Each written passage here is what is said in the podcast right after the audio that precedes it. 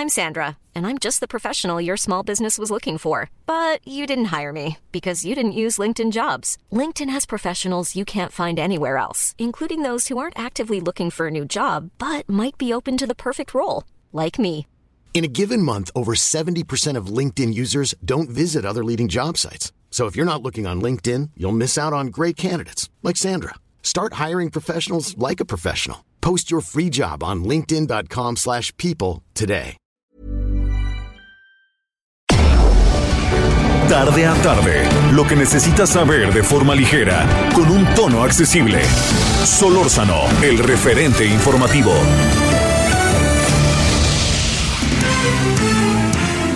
¿Qué tal? ¿Cómo les va en este martes 29 de diciembre del año 2020 del capítulo de nuestras vidas? Todo el equipo de El Referente Informativo está listo para presentar a ustedes lo más importante que se ha dado durante este año que está concluyendo dentro de este espacio.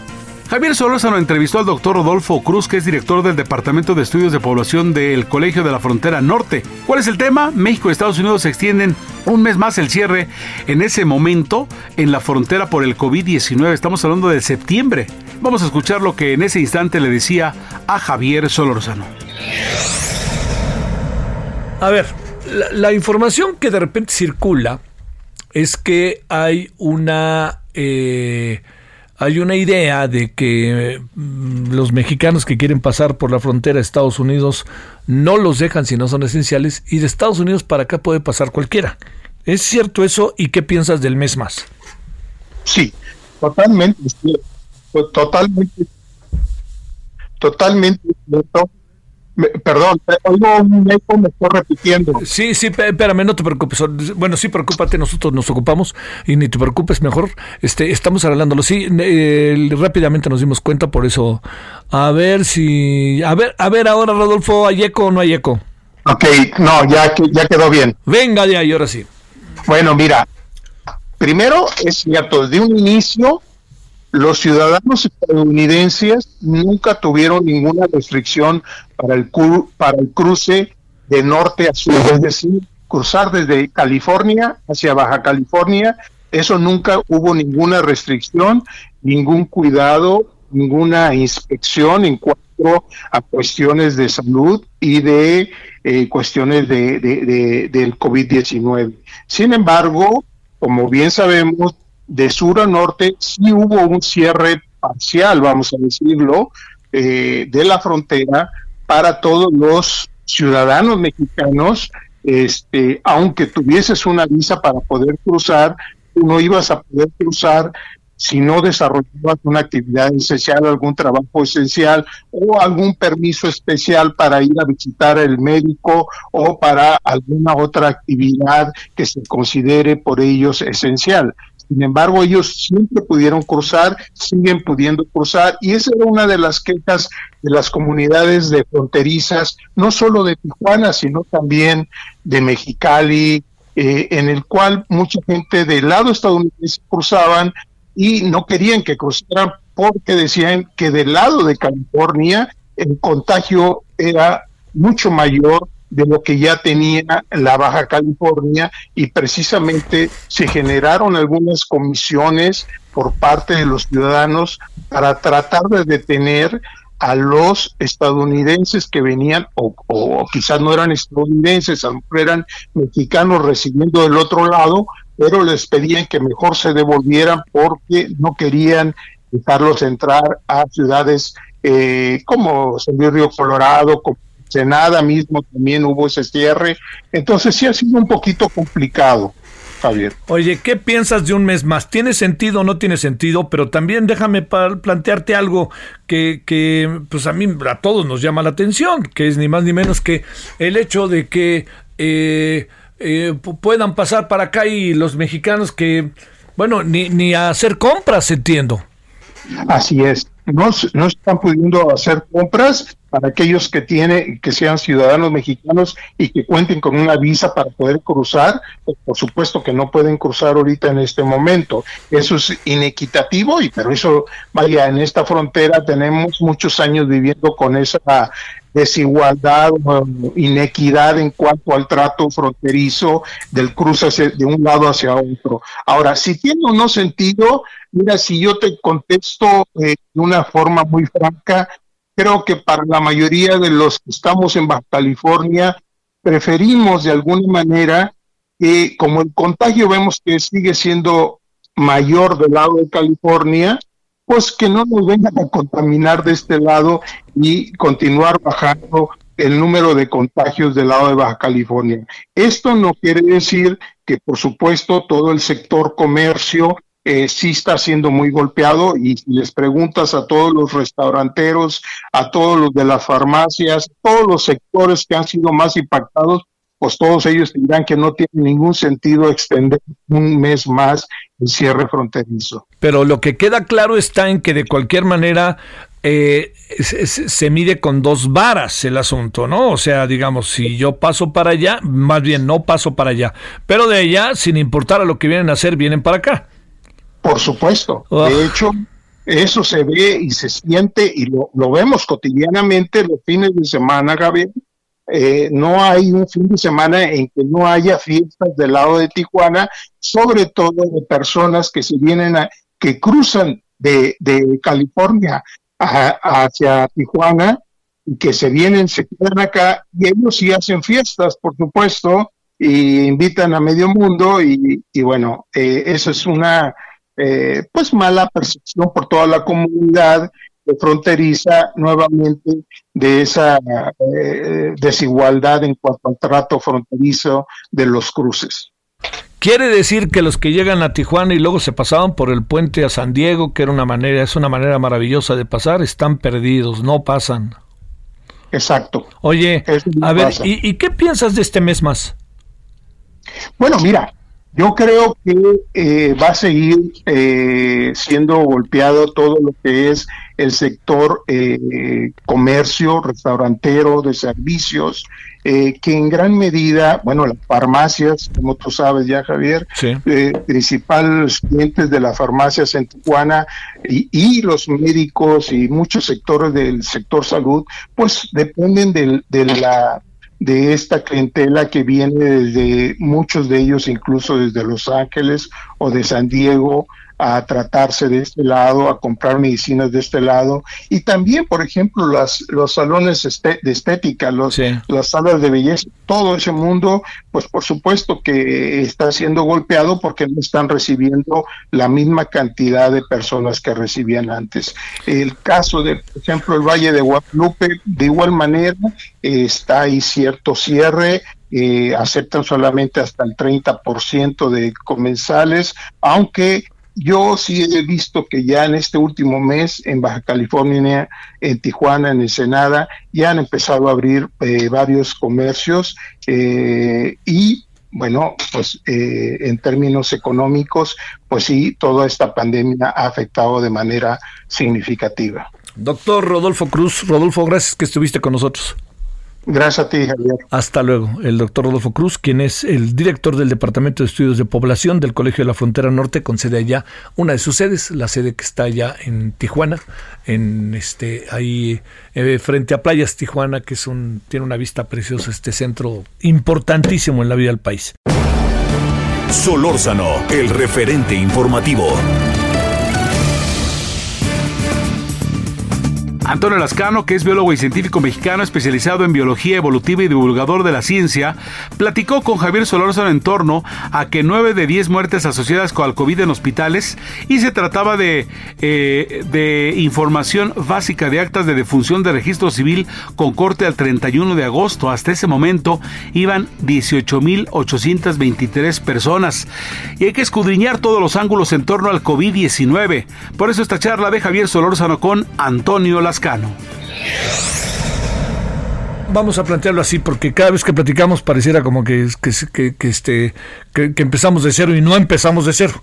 ¿En qué etapa, Toño, piensas que nos encontramos?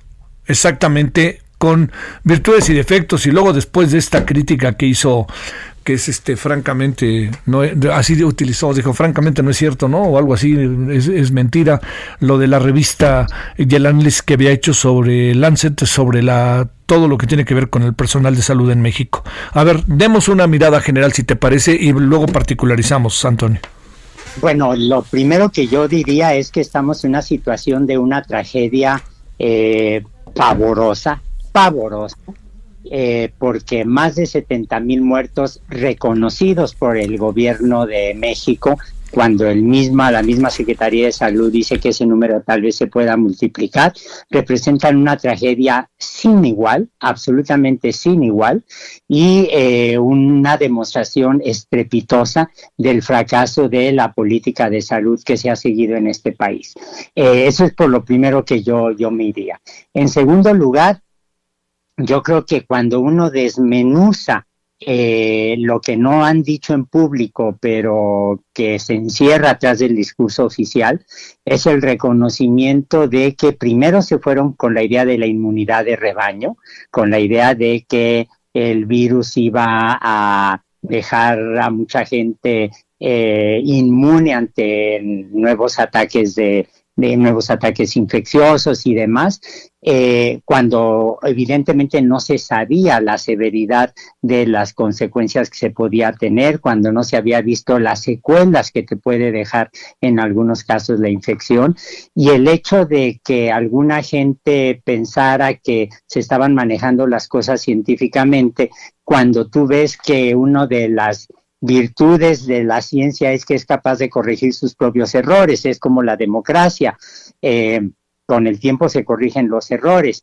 Y aquí, para corregir donde uno ha errado, lo que tiene que hacer es ver cuáles son las evidencias y las evidencias de The Lancet son absolutamente tajantes, son definitivas. Dentro de esos 70 mil, más de 70 mil fallecimientos, hay un porcentaje importantísimo, uno de los más altos a nivel mundial, de miembros del personal de salud que han muerto por falta de equipo, por eh, la ausencia de insumos, por políticas inadecuadas y demás. Ahora, eh, aquí yo creo que hay que eh, decir que Primero se apostó por la idea de inmunidad de rebaño, ya que se vio que eso no es lo que está funcionando ni podrá funcionar en ausencia de una vacuna. Ahora aparentemente creen que van a poder controlar la pandemia con la llegada de alguna de las vacunas que se están desarrollando. Ese es un fenómeno muy general. En muchas partes del mundo la gente tiene una visión muy optimista sobre el significado de la vacuna y eh, al mismo tiempo se están dando mensajes contradictorios. Eh, porque esta decisión, por ejemplo, en la Ciudad de México, donde se ha obrado con mucha más prudencia, pero decir que ahora se abren gimnasios, que se abren cines, basta asomarse a los datos de Europa, de países que controlaron bien eh, la pandemia, que no tuvieron el número de fallecimientos que registra México, para darse cuenta es que que esa no es la manera de reanudar las actividades económicas y sociales, eh, por un lado, y por otro lado, eh, el optimismo falso compartido, como te digo, con otros países con respecto a las vacunas, no toma en cuenta que el problema es no solo que llegue la vacuna a México, sino cómo se va a transformar, cómo se va a vigilar la aplicación, las redes de frío, como dicen los especialistas en vacunología, eh, los vacunadores. Y yo creo que hay que hacernos a la idea de que eh, la vacuna no va a estar lista este año, absolutamente, ¿no? Eh, y que el gobierno, el Estado debería estar preparando a la gente, debería tener un proyecto de cómo vamos a contender, seguir contendiendo con la pandemia eh, en lo que efectivamente se logra la inmunidad de rebaño que uno espera con la vacuna, ¿no? A ver, este, eh, entrando en, eh, hoy decían que hay menos camas ocupadas. ayer, este, esta visión del vocero, ¿qué opinamos sobre ella, Antonio? Mira, eh, hay menos camas ocupadas, pero por dos razones distintas, porque la demografía de la pandemia ha cambiado, en primer lugar, y en segundo lugar, porque los médicos han aprendido con una rapidez extraordinaria, considerando que es un patógeno nuevo, eh, formas de tratamiento. Eh, por ejemplo, con la exametasona, ¿no? Eh, que es un compuesto que sabemos que puede ayudar en las primeras etapas de la infección viral. Eh, hay un empeño de muchísimos miembros del personal de salud por rápidamente eh, eh, forzar a la gente que los consulte, no para que se quede en su casa, sino para que efectivamente se vean los tratamientos posibles.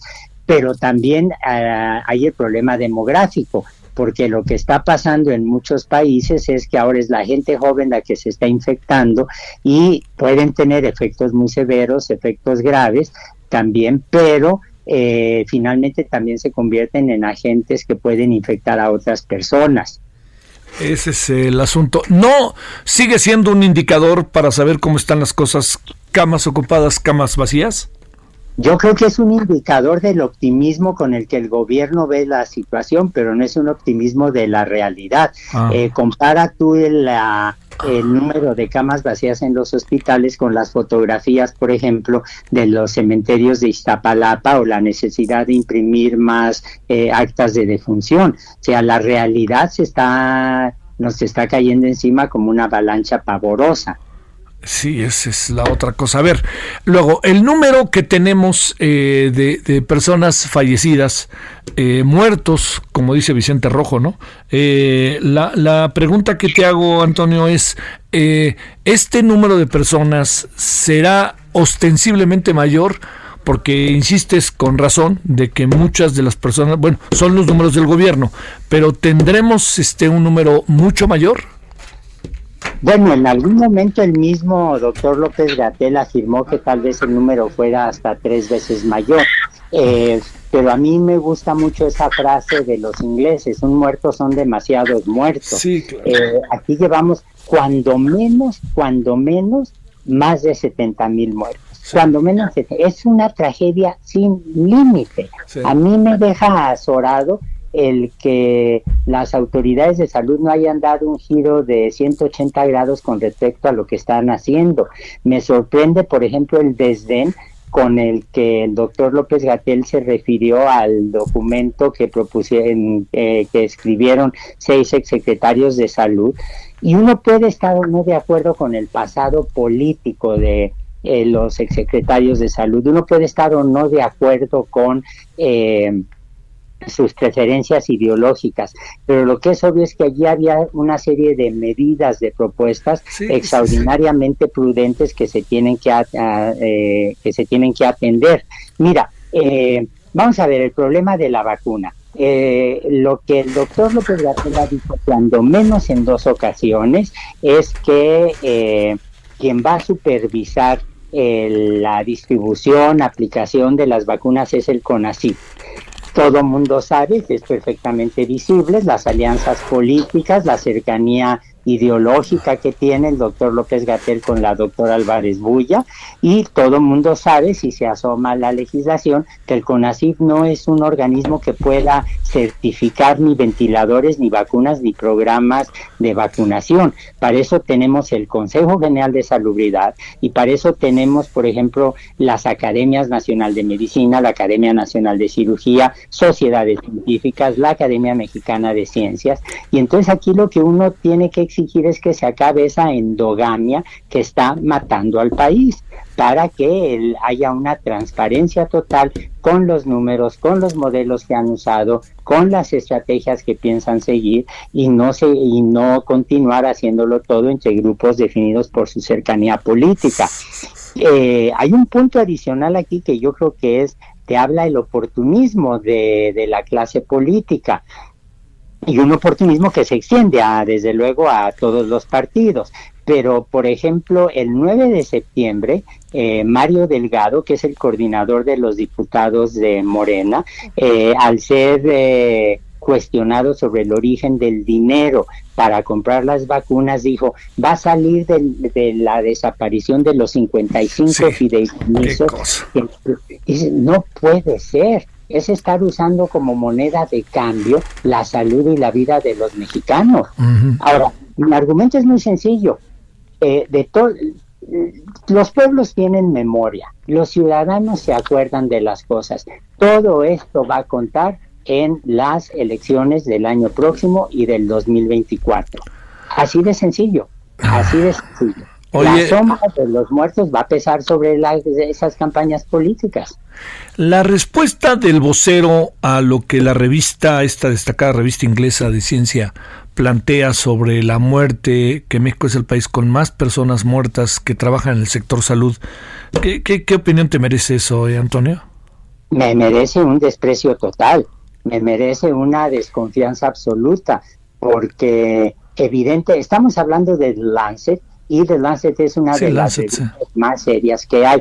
Un, las revistas se pueden equivocar, los editorialistas se pueden equivocar, los científicos se pueden equivocar, pero aquí las pruebas son contundentes. La, eh, las excusas que el doctor López Gatel está y sus colaboradores están acostumbrados a dar no solamente son risibles, sino que en este caso son trágicas. Eh, hay otro factor que no es trivial y es la fatiga del personal de salud la fatiga pues física, la fatiga emocional, a la que hay que agregar efectivamente el número de fallecimientos tan grandes. Y luego hay otro problema que no es trivial. Mira, van a pasar cuando menos eh, seis meses más antes de que podamos tener clases presenciales en las facultades de medicina, eh, y se puedan preparar a los alumnos para que entren a los hospitales a ayudar a los médicos. Es la manera en que con este sistema de, de, interna de internados, de residencias, etcétera, como vas entrenando al personal de salud del futuro. Esto tiene ya un retraso de cuando menos un año, el que ha pasado, antes de que tengamos esta, este, esta incorporación de sangre fresca para atender a los pacientes. Eh, este, el, el, el, presidente también está en la misma, ¿no? Digo, obviamente el vocero está en la línea del presidente. Eh, nos esperan días todavía más azarosos, ¿no, Toño, por lo que estoy viendo? Yo tengo una visión muy trágica del futuro, a menos de que haya un giro radical de parte de las autoridades. El presidente sigue empeñado con lo del avión y sigue empeñado con juzgar a los presidentes, expresidentes, que los juzguen, pero eso que sea la ley la que siga su camino normal, que no vengan con distractores. El presidente tendría que tomar en cuenta que atrás de cada discurso que hace. Eh, y todos los políticos hay que decirlo. Para distraer de la situación lo que tenemos es el peso de más de 70 mil muertos. Eso es lo que no podemos olvidar. mira hay un documento que la gente aquí en México no conoce todavía no porque sea secreto, sino simplemente no se ha divulgado, que está preparando la Organización Mundial de la Salud y otro que ya se puede acceder a él, que prepararon la Academia Nacional de Ciencias de Estados Unidos, la Academia Nacional de Medicina de Estados Unidos y la Academia Nacional de Ingeniería, donde ya están definiendo en qué orden, cómo se podrían eh, eh, dar las campañas de, de, vacunación cuando haya campañas de vacunación. Y por ejemplo, ellos dicen, a ver, el 5% de la población más o menos eh, serán personal de salud, esos tendrían prioridad, incluyendo los dentistas, por cierto, que la gente nunca habla de ellas. Eh, después, los grupos de riesgo por enfermedad o por edad, digamos los diabéticos, las personas de la tercera edad, sobre todo los que viven en ambientes densamente poblados.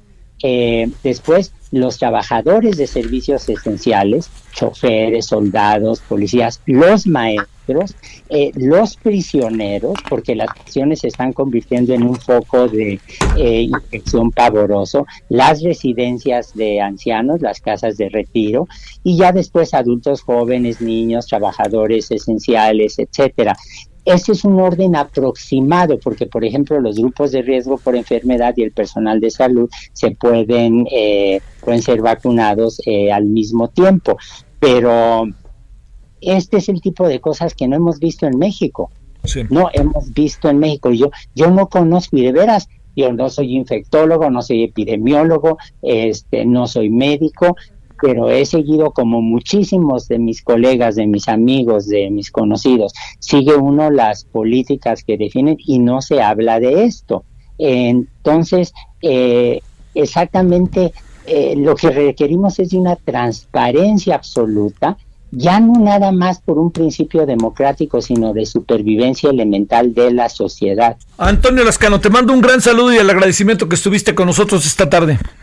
Encantado, bueno, debo decir encantado, ¿no? Porque es terrible tener que hablar de esto, pero yo creo que hay que hacerlo. Sí, no, no, no, no, y no hay que bajar la guardia, ¿eh? No hay que bajar la guardia, pase lo que pase en el entorno. Gracias de nuevo, Antonio. Cuídate mucho, Javier. Tú también, todo. por favor.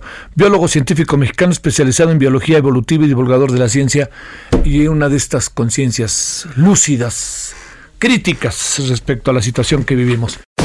El referente informativo regresa luego de una pausa. Estamos de regreso con el referente informativo.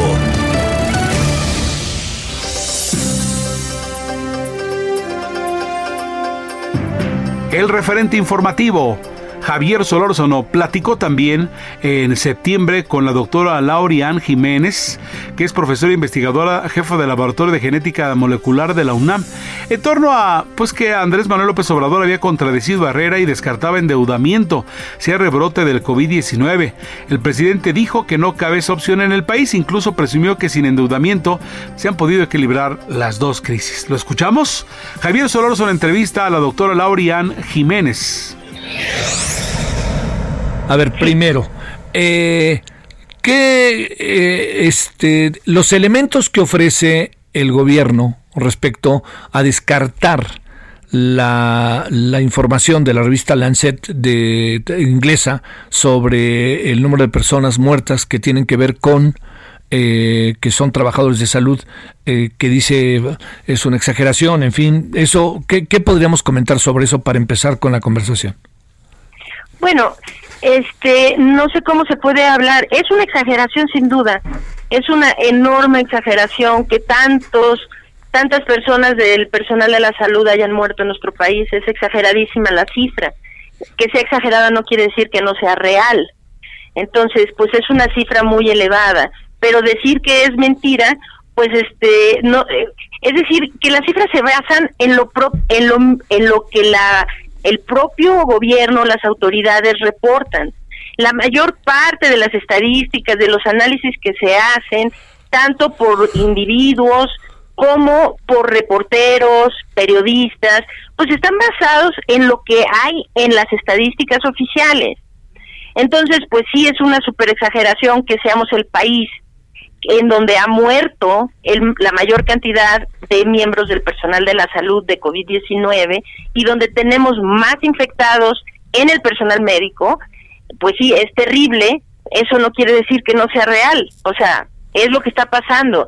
Es realmente muy lamentable que la forma de defender es decir eh, que es mentira cuando son ellos mismos quienes están reportando esas cifras, entonces, pues no sé cómo pueden decir que eso sea mentira. A ver, segundo asunto. Hoy el presidente hace referencia a nuestros hermanos que tanto queremos de Perú, de Brasil y de varios países, diciendo nosotros tenemos una menor cantidad de muertes en función de eh, la densidad de población que la que tienen estos países. Esta reflexión, ¿cómo, ¿cómo tendríamos que leerla? y hasta qué punto en verdad pues no es cierta o no, tal cual es cierta, pero perdón quise decir. A ver, Lauri. Sí, bueno, pues es, es algo muy similar, o sea, es que, ¿cómo, cómo puede Javier quererse justificar 73.697 muertos en cifras oficiales? Lo que quiere decir el presidente que es, lo que está tratando de dar a entender es que no es mucho, o sea, no son muchos los muertos que se nos han acumulado, o sea, que Perú teniendo menos de la mitad de esa cifra, porque Perú realmente ahí se han muerto 31 mil personas, 31 mil 474 para ser exacta, ¿no? En Colombia se han muerto 24 mil 397 personas. Nosotros estamos hablando casi de 74 mil. Y cuando él dice eso, pues es, es una, una opinión que no está basada en la evidencia. En Colombia se han muerto por millón de habitantes, 478 personas por millón de habitantes de COVID-19. En México 570 por millón de habitantes. Es decir, que nosotros tanto en números, en números absolutos, como por millón de habitantes, tenemos más muertos. Si hacemos por millón de habitantes y nos comparamos con Perú, pues sí son menos, Pero, ¿qué carambas es lo que está queriendo decir el presidente? Que 73 mil o 74 mil muertos, más hay que sumarle el exceso de mortalidad a esto, que nos lleva a una cifra tres veces superior a la que está para saber el, el número real de gente que ha muerto de COVID. Cuando él hace ese tipo de disculpas o de excusas, pues lo que está dando a entender es que para él no es mucho, que casi 200 mil personas se han muerto de COVID en nuestro país, ¿no? Y no es cierto, además, es decir, no está basado en evidencias. Argentina, por ejemplo, tiene 298 defunciones por millón de habitantes de COVID. Repito que nosotros estamos en 570. O sea, que eh, pues sí es es este es muy muy tendencioso. Estamos más o menos igual que Chile, más o menos igual que Ecuador en términos de millones. Pero en Ecuador se han muerto 11 mil personas, en Chile 12 mil. No estoy diciendo que sean pocas, pero lo, la, el número de, de personas que se han muerto en nuestro país, pues sí, es realmente alarmante. Oye, este, bueno, eso no va a cambiar. No sé qué pienses tú, pero eso no va a cambiar hasta que llegue el día en que tengamos que hacer un balance final y ahí cada quien este, tendrá que dar explicaciones. Pero esta mirada de las cosas, no sé, Lauri, yo no veo que el gobierno tenga el más mínimo interés en cambiarlo. Viste la entrevista de la jornada hace dos semanas, ¿no? Oiga, ¿va a cambiar la estrategia? No, pero ¿por qué si está bien? Sí, es, es, es, es realmente algo, es un absurdo, es tristísimo ese, esa palabra la usé hace tiempo, tristísimo, y creo que es eso lo que es, que nuestras propias autoridades, eh, mira Javier, yo creo que ahorita el ejercicio que se le han pasado haciendo en las conferencias de prensa y todo, es un, un ejercicio de autodefensa, ¿no? Ellos quieren decir que no es su culpa, que lo que pasó, o sea, se, eh, están tratando todo el tiempo de defenderse. Pero ¿cómo pueden defender haber dejado morir a toda esta gente, cuando si desde el principio se hubieran tomado las medidas adecuadas. Y es que realmente no era física cuántica el problema, desde el principio, y estoy hablando desde febrero o marzo, se sabía lo que se tenía que hacer. ¿Por qué en México no se hizo? Teniendo los ejemplos de otros países que sí lo hicieron y tuvieron éxito en el manejo de la pandemia. Teniendo el ejemplo además de países que no lo hicieron y que les fue muy mal. Sí como Reino Unido, por ejemplo, ¿no? Entonces, este, ¿por qué, ¿por qué simplemente permitir que esto esté ocurriendo? Y no, ni, ni siquiera hay una intención de cambio, porque para, para que se mostrara una intención de cambio, primero tendríamos, tendrían que admitir que algo va mal, pero es, es eh, realmente inconcebible que se hable de vamos bien cuando las cifras de muertos en nuestro país, las reales, rebasan 200 mil en seis meses. Y que todavía las autoridades digan que nuestra historia es una historia de éxito y nos ha ido mejor que otros países. Porque realmente al señor presidente y al subsecretario necesitamos informarles algo, que, que tal vez nadie les ha informado.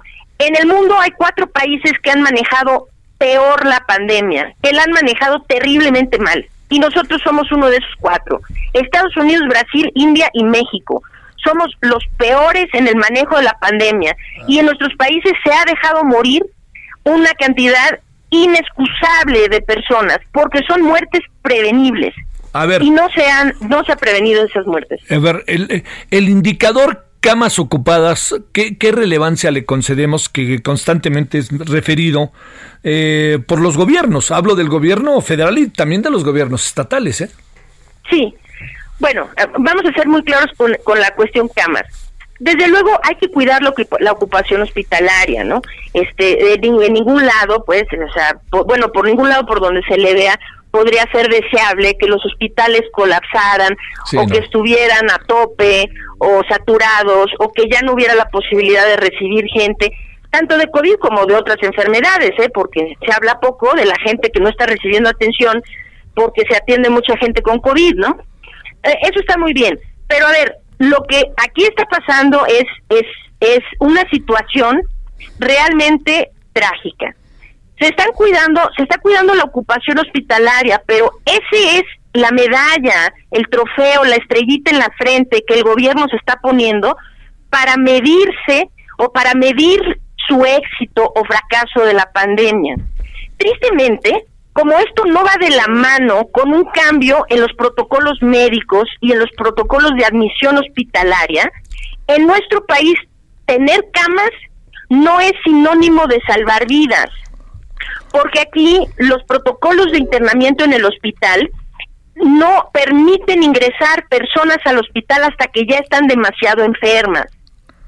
Esto quiere decir que la gente cuando entra al hospital, a los que sí permiten ingresar al hospital, eh, ingresan al hospital y a los pocos días fallecen, porque llegan ya demasiado enfermos.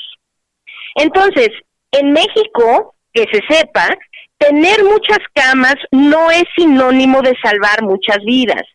Esto quiere decir que la variable de medición camas no puede ser utilizada como una variable de éxito a menos que eso se traduzca en reducir la pérdida de vidas. A ver. Entonces, sí. cuando se habla de esto, hay, hay, un ejemplo que es muy claro. En Italia, eh, eso es lo que siempre usa el subsecretario. Bueno, por lo menos él ha dicho muchas veces, por lo menos aquí no se ha visto el drama que se vio en Italia, donde colapsaron los hospitales, ¿no? Sí, sí, sí. Pues sí, Aquí no se ha visto eso. Nada más que se le olvida nada más el detalle de que aquí se ha muerto más del doble de las personas que se han muerto, que se murieron en Italia. Entonces, ¿por qué? Porque allá, pues sí colapsaron los hospitales, pero atendían a la gente con suficiente anticipación para que su índice de mortalidad hospitalaria era relativamente bajo en comparación al nuestro. Entonces, si se ven todas las estadísticas, Javier, vamos a poner aquí, el más del 70% de las personas que se mueren nunca pasan por terapia intensiva, nunca recibieron un ventilador. Esto quiere decir que la gente ingresa al hospital y muere tan rápido que ni siquiera se, se puede, ni siquiera llega al punto en el que se le ofrezca una cama de terapia intensiva. Ah. Entonces, tener las camas de terapia intensiva vacías a costa, o sea, eh, porque la gente se está muriendo pronto, pues eso no puede ser una medición de éxito, porque cuando toda esta historia se termine de contar, hay solo una variable que importa, una variable de medición del éxito y del fracaso. Y esa variable es cuánta gente se murió por la estrategia que en ese lugar se instituyó. Sí, bueno, te agradezco mucho, Lauri, que hayas estado con nosotros. Nada que agradecer, al contrario, siempre es un placer estar en tu programa, Javier. Gracias, Lauri, que te vaya muy bien, muy buenas tardes. Solórzano, el referente informativo. A través de los micrófonos del Heraldo Radio, Darío Ramírez director de comunicación de Mexicanos contra la Corrupción e Impunidad, platica en torno a los espías del gobierno de Mancera. Hay un edificio, dicen o decían en ese momento, en el centro de la Ciudad de México para vigilar a políticos, funcionarios y también a ciudadanos un tema muy delicado que platicó el referente informativo con Darío Ramírez. Oye, Darío, a ver, vamos a, Traen dos asuntos sumamente interesantes, en verdad, Darío. Pero vamos a empezar primero por el que ha llamado la atención. A ver, ¿esto estaba fuera o, dentro de la ley? ¿O de qué se trata esto que hizo el señor? Pues yo supongo que lo sabía Miguel Ángel Mancera, ¿no? Lo hacía su secretario de gobierno. Sí, este, perdón, se me cruzó. Bueno, bueno. Ahí te escucho muy bien. ¿Tú me ah, escuchas? Sí, sí, entré, entró algo, algo raro.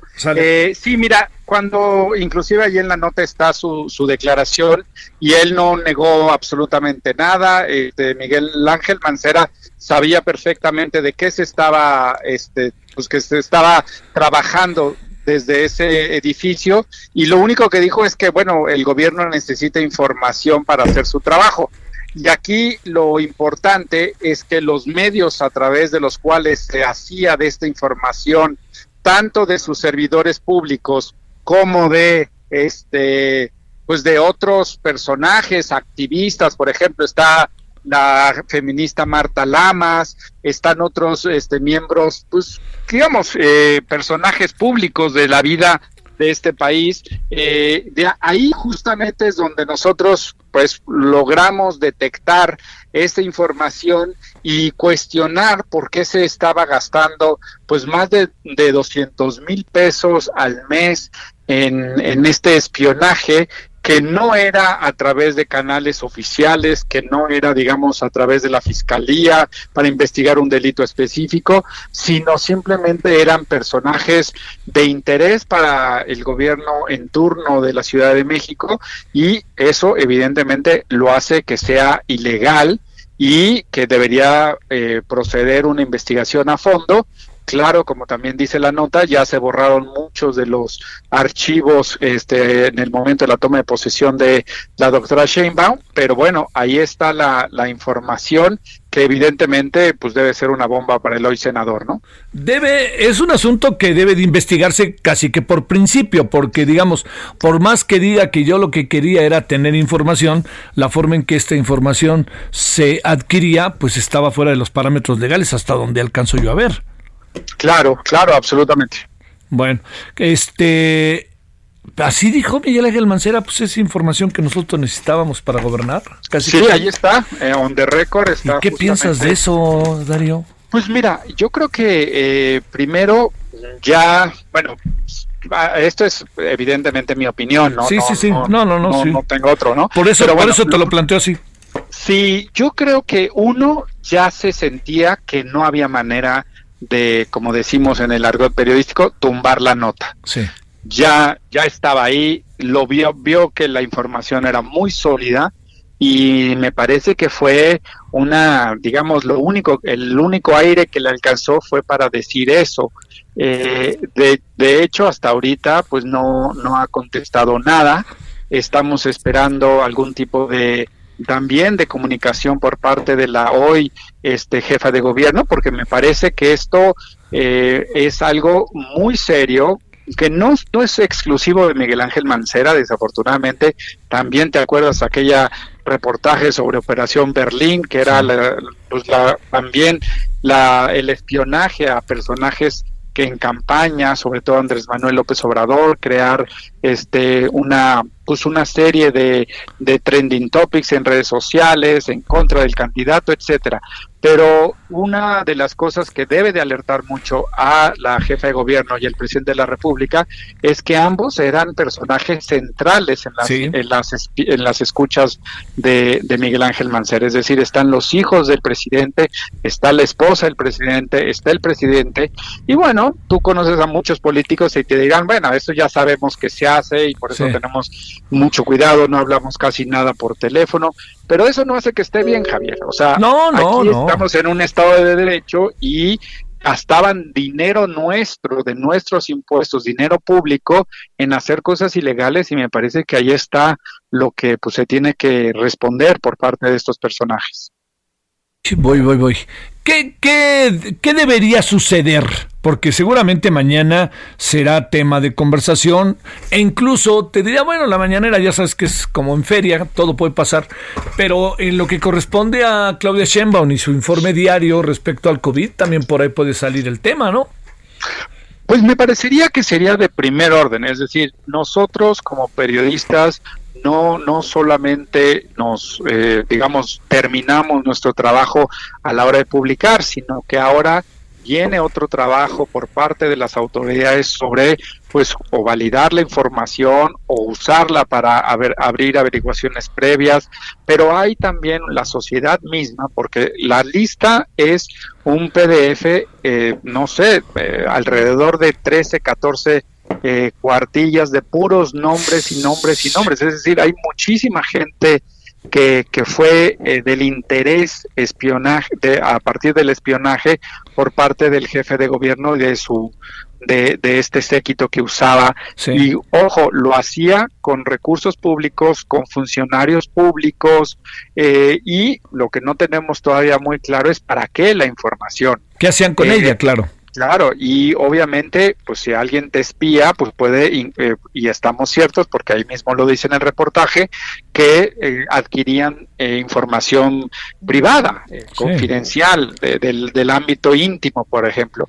Entonces, bueno, todo eso eh, creo que tiene que ser eh, respondido de una manera tajante, pero no solo declarativamente, sino una investigación a fondo, porque si nosotros, periodistas, logramos llegar hasta donde llegamos, pues me perdón, pero la fiscalía este, de la Ciudad de México, pues me parece que es de primer orden que vaya y investiga a profundidad y haya sanciones al respecto. Sí, híjole, híjole. Oye, a ver, nada más para concluir con este, con este tema. Los nombres son de todos colores y sabores. Sí, sí pues, correcto. Pues sí, pues gente que tú conoces muy bien y que no conoces. Sí, sí, sí, exacto. o sea, hay, hay muchísimos. Este, pusimos, digamos, los nombres, tú sabes, por, por la ley de datos personales. este, hay, hay, hay un debate que por eso no pusimos toda la lista para que la gente vaya y se busque. ¿eh? qué bueno, pero, pero creo que eh, hay un debate porque muchos decían, sí, publíquenla así, este, hay un, hay un motivo ulterior de interés público de la información para saber, a mí te lo, te lo digo este, aquí entre, entre nosotros, te lo digo, es, ya me han buscado tres personas para preguntarme si su nombre está ahí. Pues, pues Entonces, sí hay un interés, pero bueno, la ley de, datos personales es, es, muy quisquillosa y estamos tratando de ser muy eh, cautos a la hora de esto, ¿no? Oye, ¿y qué pasará con Héctor Serrano?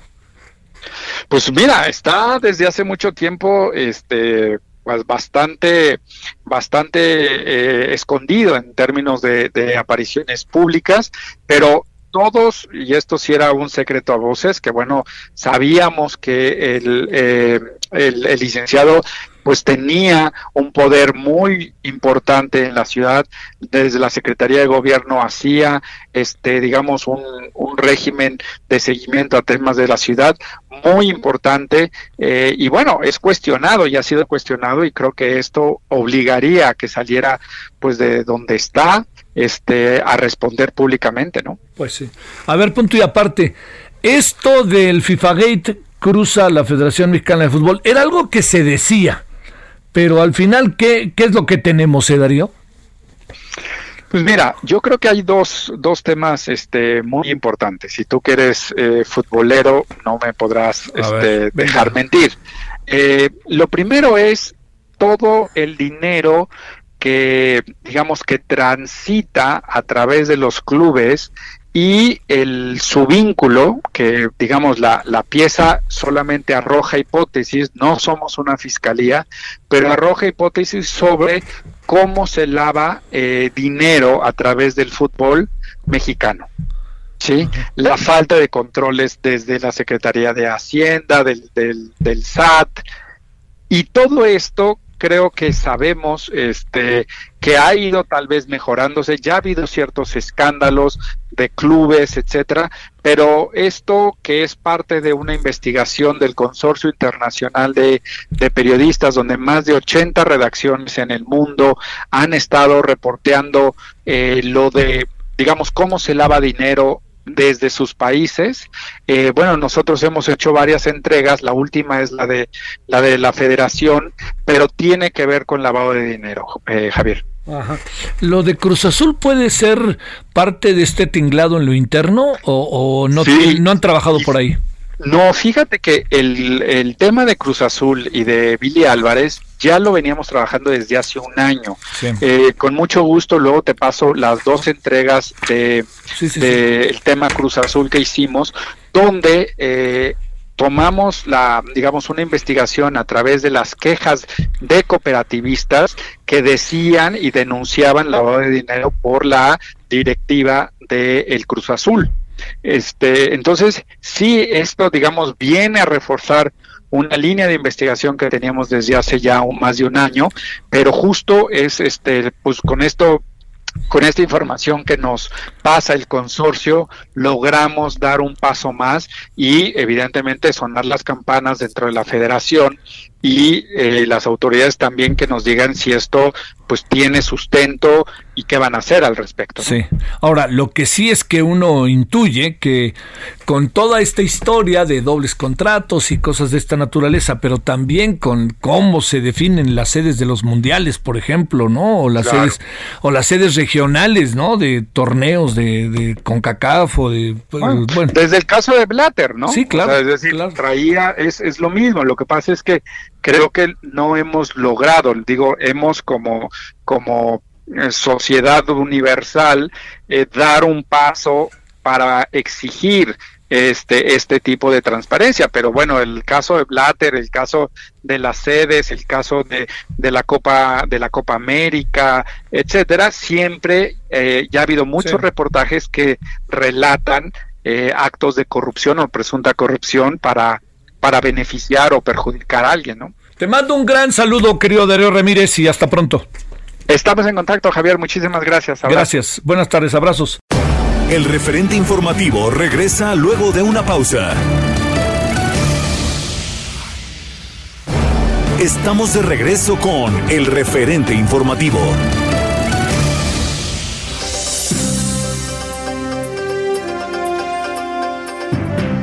Estas son las charlas que tenemos para ustedes a través del Heraldo Radio. Gerardo López, experto en pensiones de la Universidad Panamericana, platica con Javier Solórzano en torno a que el Partido del Trabajo proponía desaparecer Afores y que el gobierno administrara los ahorros de los trabajadores. Todo un escándalo.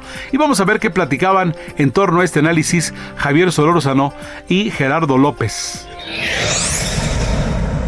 Entonces, Gerardo López, experto en pensiones de la Universidad Panamericana, le hemos pedido que esté con nosotros para hablar del tema. Gerardo, te saludo con gusto, ¿cómo has estado? Hola Javier, ¿qué tal? Qué gusto saludarte nuevamente, muy buena tarde. ¿Cuánto le ponemos a esta petición? Pues, ¿Está inquietante o, o soy yo el que ve moros con tranchetes? La calificación es de cero. Pero. Está bueno eso, ¿eh? Está bueno eso empezar así ya. No, oye, no, no, no, vamos a quitarnos ya la máscara, ¿no? a ver, cuéntanos. Muy claro. Mira, eh, platicar contigo siempre es muy ágil y directo. Y así tenemos que, platicar con, nuestro público, con tu público. Eh, el, el problema aquí de la propuesta del Partido del Trabajo, que es de la Diputación del Partido del Trabajo en el eh, Congreso, presentada el día de ayer, lo que significa o lo que eh, eh, se traduce en la eliminación total del sistema de capitalización de cuentas individuales de ahorro para el retiro que tenemos en nuestro país desde 1997. Ese es el fondo. ¿Qué significa esto? Bueno, eliminar el sistema de ahorro que tenemos los trabajadores, en donde tenemos cuentas individuales abiertas en nuestro nombre en las AFORES, y ese ahorro tiene un propósito que es destinarlo para pagar nuestras pensiones. Lo que hace la iniciativa entonces es sustituirlo y transferirlo a un esquema como el que teníamos antes de 1997 llamado esquema de reparto, en donde el Seguro Social o el ISTE, en su caso, también se toca aquí el ISTE, será responsable de pagar las pensiones de ahí en adelante. Bueno, pues eh, parecería que suena bien, sin embargo es una propuesta absolutamente inviable, financieramente insostenible, y algo eh, que preocupa muchísimo es que en el fondo lo que se está haciendo es expropiar los ahorros de 62 millones de personas en el país, Javier. Sí, sí, sí. Sí, este... Oye, Gerardo, eh, a ver, eh, te planteo, me parece que como lo, lo pones en la mesa, se vuelve un asunto a ver, ¿quién lo administraría? ¿El gobierno? ¿O quién, eh, bajo esta propuesta, quién se encargaría, Gerardo, de mover nuestros ahorros? Fíjate que lo que señala la propuesta es que el ahorro se expropia, pasa al patrimonio de la nación y de ahí al patrimonio del IMSS, del Instituto Mexicano del Seguro Social y del ISTE. es, y así lo expresamente lo señala la iniciativa y que será administrado y, por, estos dos institutos y será vigilado por un nuevo instituto eh, creado como Instituto Nacional de Pensiones. Sin embargo, la, iniciativa no eh, contempla precisamente que este ahorro está eh, depositado, invertido en los mercados financieros nacionales e internacionales. Es decir, no es ahorro disponible en pesos y centavos, que eh, se pueda utilizar para gastarse el día de mañana. Y al IMSS ahora se le cargaría la obligación de pagar las pensiones en curso, las que se generen y las que vaya a haber.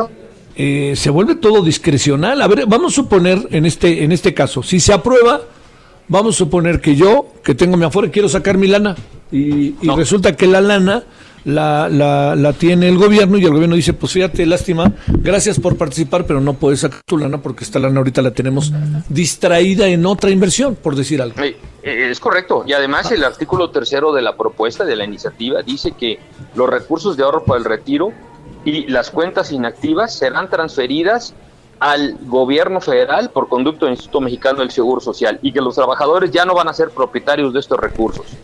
Entonces lo que tienes, sí, así, así, es una expropiación, expropiación de los ahorros. oye, ¿le, ves futuro o van a echar maquinaria o... espérame, yo supongo que el sector privado o los trabajadores mismos van a decir, por eso ahora sí que no te metes con, con mi ahorro, con mi dinero que yo me he ido ganando, ¿no?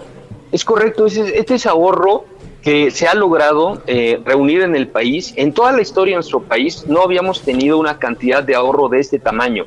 Y este ahorro es propiedad de los trabajadores, decía, de 62 millones de personas, 62 millones de trabajadores en todo el país que tienen cuentas individuales. Y de pronto, aquí se dice que en 30 días este, se van a eliminar las afores y todo ese ahorro va a ser ahora propiedad del IMSS y del ISTE. Oye, pues no, este es propiedad del, y es fruto de años de trabajo de pues millones de personas, como para que de pronto te digan, señor, muchas gracias, gracias por participar, nos vemos después. No es posible. Es inviable, totalmente inviable la, la propuesta, además de que presenta pues errores de concepción desde, el, desde la iniciativa misma, donde habla de una serie de problemas del seguro social, propios del seguro social, que no tienen nada que ver con pensiones, son pues la ineficacia del seguro social. Y ese es el sustento para después decir, bueno, pues ahora tenemos que cambiar el régimen de pensiones, cuando ellos no critican el régimen de pensiones en la iniciativa, sino la administración de los institutos de seguridad social. Me parece que es una iniciativa mal planteada, eh, inviable totalmente y financieramente insostenible. ¿Las afores hay que dejarlas como están o habrá que darle un giro, Gerardo?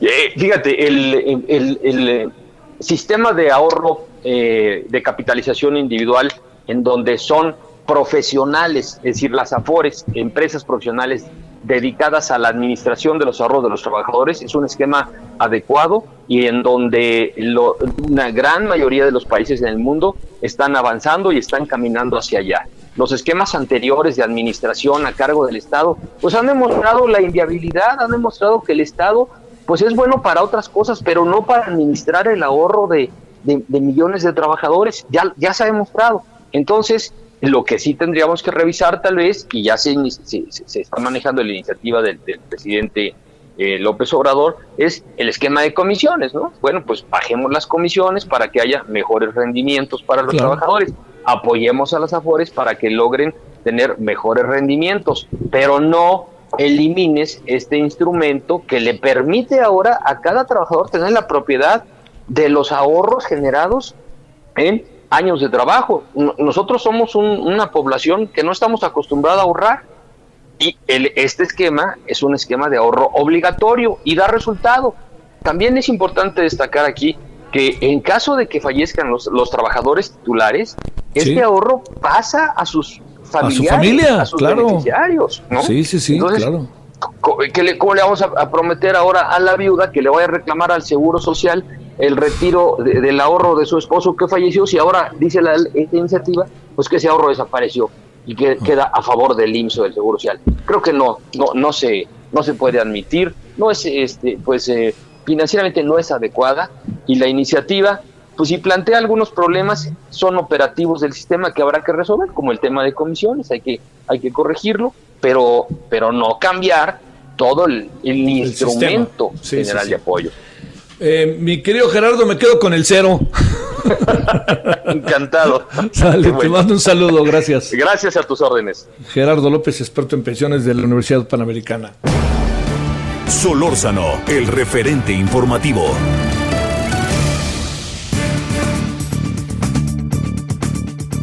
Javier Solórzano, el referente informativo, entrevista al doctor Ismael Aguilar Benítez, profesor investigador del Departamento de Estudios Urbanos y de Medio Ambiente del Colegio de la Frontera Norte. ¿Cuál es la charla? ¿Cómo entender el conflicto en la presa La Boquilla en Chihuahua? A ver, ¿cómo entender, cómo colocar, cómo, cómo ubicar, eh, tanto en tiempo como en todo lo que es su desarrollo, el conflicto que hoy tenemos en La Boquilla, allá en, eh, eh, a 100 kilómetros de Ciudad Delicias, en Chihuahua? Pues creo que es un asunto bastante complicado.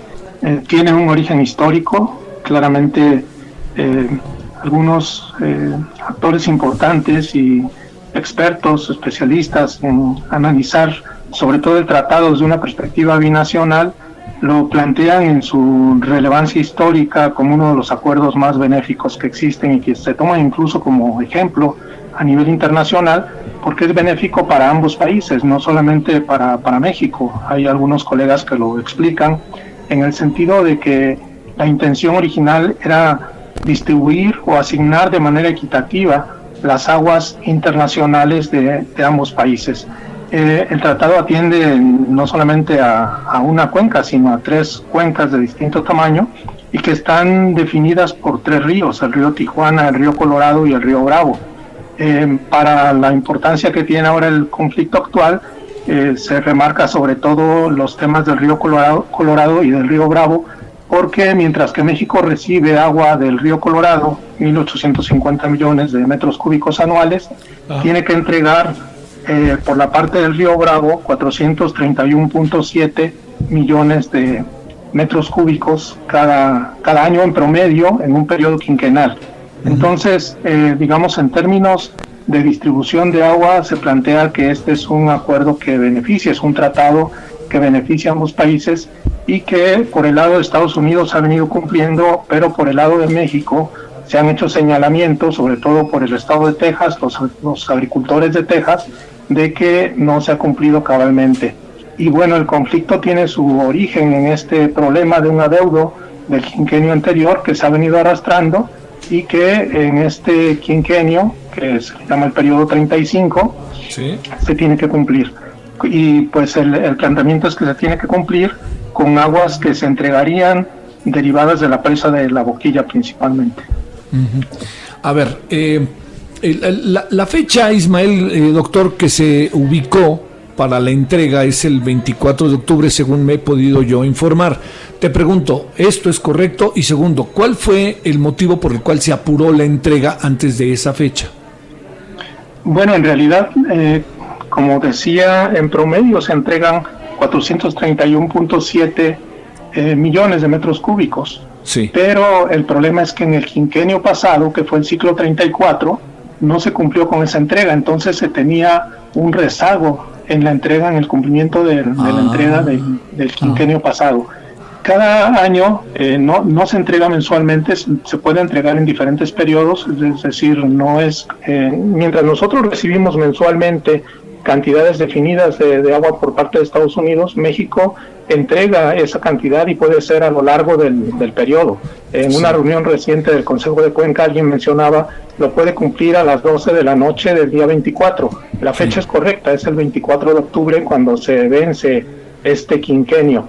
Y la necesidad de, cumplir con e, en ese periodo es porque es el segundo, o sería el segundo quinquenio consecutivo que no se cumple, lo cual en el tratado se establece como una falta por parte de, de, que no lo cumple. Sí, claro. A ver, ¿qué, eh, eh, eh, ¿cómo te explicas entonces las protestas? digamos, por lo que cuentas, que es algo que se tenía que hacer de cualquier manera, pareciera que de repente sí se movieron los hilos de la política o politiquería, como se quiera ver. Pues en cierta forma sí, pero también eh, no solamente yo, es una perspectiva que tienen muchos actores importantes, locales y regionales, de que en realidad esto se dejó de cierta forma crecer, tal vez eh, de alguna manera por falta de competencia, pero también seguramente por algunos intereses políticos de dejarlo, a, digamos, a un periodo en el que fuera políticamente más conveniente.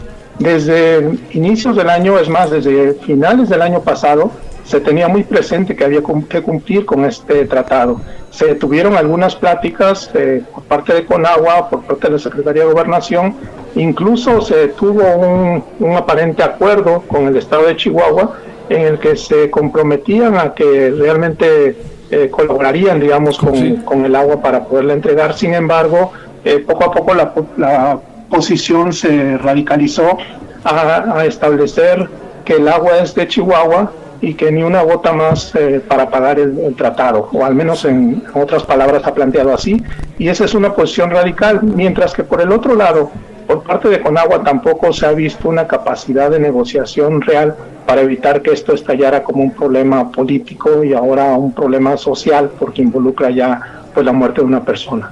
Claro. Oye, eh, a ver, déjame plantearte otro asunto ahí.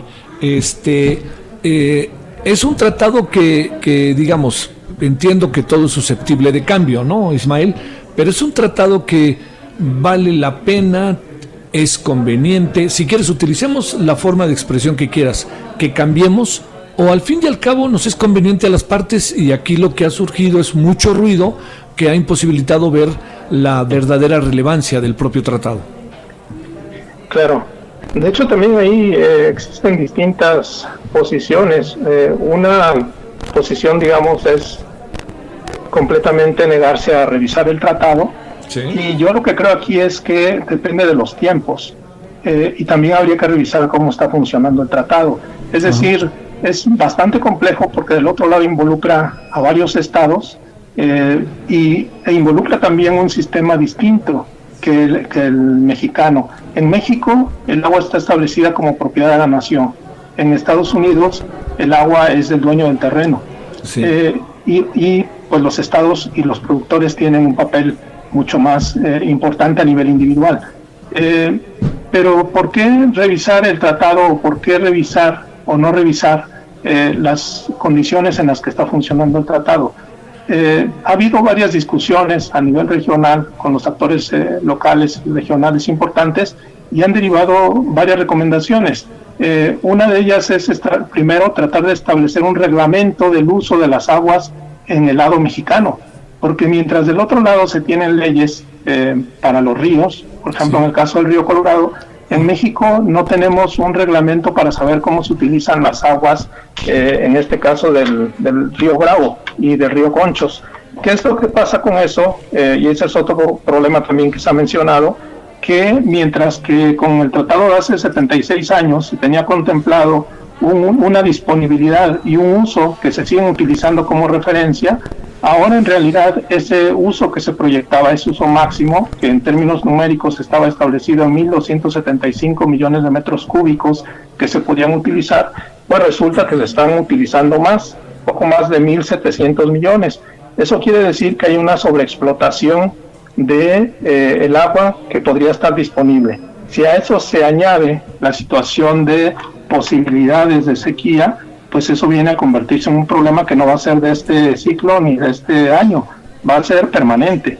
Entonces, si hay la necesidad de revisar las condiciones del tratado desde mi punto de vista, porque se siguen tomando como referencias criterios que fueron establecidos hace 76 años. Algunos especialistas eh, ideólogos señalan que se sigue más o menos cumpliendo con esas eh, eh, predicciones y que se sigue teniendo el mismo escurrimiento virgen, es decir, la misma cantidad de agua más o menos posible que se puede captar, pero no se tiene el mismo uso. Y esa cantidad también de escurrimiento, pues sería necesario volver a proyectar qué va a pasar, por ejemplo, ahora con la situación de cambio climático.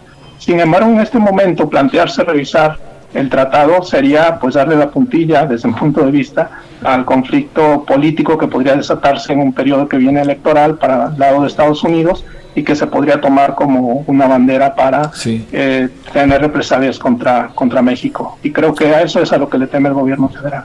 Claro. Oye, doctor eh, Ismael eh, Aguilar Benítez, déjame plantearte, por lo que dices, también tiene su razón de ser la protesta de los agricultores, ¿no? Sí, sí y no. si, te, si te refieres a los agricultores de, de Chihuahua, sí. ellos tienen concesionado un volumen y se les ha venido entregando y eh, comprometiéndose a entregar por papel con agua el 100% de ese volumen. Eh, ese volumen concesionado, sin embargo, como te mencionaba, está por arriba de lo que se contemplaba en el tratado como posibles eh, o como el nivel del volumen que se podría explotar derivado del escurrimiento en la, en la cuenca. Entonces, exigen su, su derecho porque lo tienen concesionado, pero en realidad esos derechos están por encima de lo que eh, se había previsto que debería de, ser eh, o, que podía ser factible de ser explotado. Eh, uno puede pensar que obviamente tiene sus razones, son razones económicas. Ellos tienen comprometidos los cultivos para el año siguiente, porque ni siquiera son para este año. De acuerdo con Conagua, se les ha entregado eh, más del 90% del volumen de agua que requerían para, para, el ciclo que acaba de terminar, pero empieza en octubre el, ciclo del año que viene y ese es el que siente comprometido. ¿no? Entonces, eh, pues obviamente la razón es pues la necesidad de tener el agua como insumo que han estado acostumbrados a utilizar para los cultivos que ellos tienen con, algo, la actividad ganadera. En algo tiene razón el presidente, ¿no? Sí, también, eh, digamos, se ha venido, e, esa es la razón, digamos, práctica. Ahora el manejo político, pues es otro asunto. Cuando uno ve que están involucrados eh, políticos, exgobernadores, eh, posibles candidatos, pues obviamente eh, se está aprovechando para un movimiento político, pero digamos que de fondo también hay la necesidad de revisar cuáles son las condiciones bajo las cuales se está tratando de cumplir el, tratado y de nuevo la necesidad de revisar también cómo se está utilizando el agua de este, de este lado. De este lado, claro. Este, porque a fin y al cabo es un botín, ¿no? No nos hagamos, este, digamos, las, las guerras del futuro, pues seguramente serán también por el agua, ¿no, doctor? Bueno, pues yo creo que no es eh, raro, digamos, el, tema del, agua siempre es un asunto de intereses eh, y es un asunto que puede ser manipulado políticamente, entonces no es un asunto meramente técnico. Sin embargo, lo técnico puede ayudar a que, a que se haga, digamos, un, uso, una utilización eh, menos radical de, de, este asunto de la gestión del agua, ¿no? La gestión incluyendo la parte política, también la parte económica y la parte social. ¿Lanzas una hipótesis de lo que pudiera, para cerrar la conversación, doctor, en qué pudiera acabar todo esto?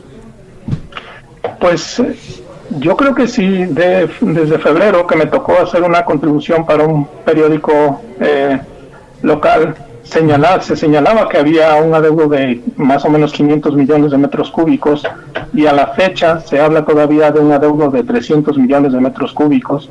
Si no se pudo resolver en seis meses, eh, veo imposible que se pueda cumplir de aquí a unos cuantos días, eh, un mes si acaso, eh, con, con este, esta entrega de aguas. Entonces, pues las expectativas no son muy buenas. Yo creo que va a haber un, un problema eh, con el incumplimiento del tratado por no entregar eh, la cantidad que se adeuda, son alrededor de 325 millones de metros cúbicos todavía, y pues bueno, de ahí se va a derivar alguna situación de, posible conflicto con, con, Estados Unidos, pero más allá de eso, lo que yo creo es que eh, primero se tiene que buscar la manera de que eh, esa, esos faltantes haya un programa de reposición, es decir, comprometerse a que se va a cumplir o que se va a tratar de reponer los faltantes, pero también el, el tema de la revisión de un, la necesidad de un reglamento regional para saber cómo se va a manejar el agua y yo creo que un plan de manejo de la escasez del agua que se prevé para el próximo ciclo. Ya reclamó el gobierno de Texas, ¿no? ya reclamó y reclamó fuerte y, reclamó está involucrada ahora la Secretaría de Estado, no solamente el gobierno. Sí, eso va. Este, oye, pues la verdad, la verdad, no, no, no, no pinta bien el asunto, ¿no? Este, más bien, y además, este, ya se metió la otra parte electoral, que ya van a tomar decisiones sobre Chihuahua sin que esté presente la gente del gobierno del estado, entonces, pues empieza como a, a, a convertirse en conflicto, no solamente bilateral, sino interno, ¿no? interno y que puede tener repercusiones pues eh, pues internas en, en, distintos ámbitos por ejemplo hoy en la mañana me tocó escuchar eh, que el presidente López Obrador mencionaba que en Conagua había funcionarios de las administraciones pasadas y que pues yo supongo que atribuía también a que parte de la falta de capacidad de negociación y de y del cómo fue creciendo el problema se debe a eso y no me extrañaría que en los próximos días haya cambios en, Conagua. ¿Te puede, te, te, caes en la cuenta de que puede ser algo así? Yo creo que sí, y, pues habría que tener también un cambio de, pues de perspectiva de cuál es el papel de los actores locales y regionales. Aquí, por ejemplo, el Consejo de Cuenca de Río Bravo, que une a, varios de los interesados, de los usuarios que representan al agua, eh, aunque se ha dicho en el discurso que los consejos de cuenca van a tener un papel más importante, pues en realidad en este conflicto tampoco ha sido incluido de manera satisfactoria, digamos, o de manera que pueda realmente tener un papel para intervenir en este conflicto y tratar de llegar a, acuerdos. Doctor, como siempre, el agradecimiento de parte de nosotros, te mando un saludo. Al contrario, gracias por la invitación y pues saludos al auditorio. Muchas gracias a ti.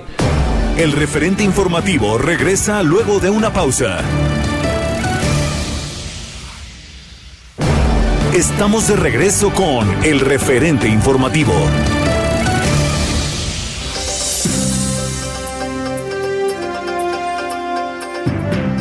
es el referente informativo y lo más relevante que ocurrió en ese espacio a través de los micrófonos de El Heraldo Radio. Javier Solórzano entrevistó a Saskia Niño de Rivera. Ella es presidenta y cofundadora de Reinserta Asociación Civil. El Senado prohíbe maltrato a niños por parte de docentes. ¿Qué detrás de todo ello? Javier Solórzano entrevista a Saskia Niño de Rivera.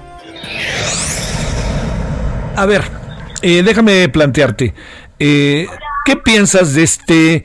A ver, yo, yo pertenecí, Saskia, a la generación, tengo tengo 68 años, yo pertenecía a la generación en que te jalaban las orejas, te agarraban las patillas, pellizquitos, te empujaban, te decían voltea el beliz y te daban tres o cuatro, te daban luego cachetadas marraneras auténticamente, pellizcos, la letra con sangre entra. A ver, todo esto y además del entorno familiar, ¿qué piensas de la decisión que tomó el Senado y cómo, o sea, suena padrísimo Saskia, pero ¿cómo le vamos a hacer, no? Mira, yo, yo lo que te puedo decir Javier, es algo que creo que ha perdido mucho la escuela y te lo digo porque tú sabes bien que yo trabajo con delincuentes eh, y trabajo con gente que ya está en la cárcel, que ha cometido delitos, muchos graves, muchos no graves, eh, y algún, una constante que veo en ellos es dos. Una, la violencia y la normalización de la violencia y de la delincuencia a la cual vivían en su entorno integral, ¿no? Y la segunda es la ausencia en la escuela eh, a casi todos de ellos y de ellas, eventualmente por mala conducta, los terminaban corriendo de la escuela. Había como esta falta, hay, como esta falta como de conexión con los alumnos, desde los docentes, de entender que si un niño se porta mal, eh, quizás es un niño que necesite más atención, quizás es un niño que esté viviendo una situación delicada en casa, eh, violencia, abuso sexual, muchos de ellos. Y creo que ya la violencia se ha vuelto un normal sin que exista una balanza como tal.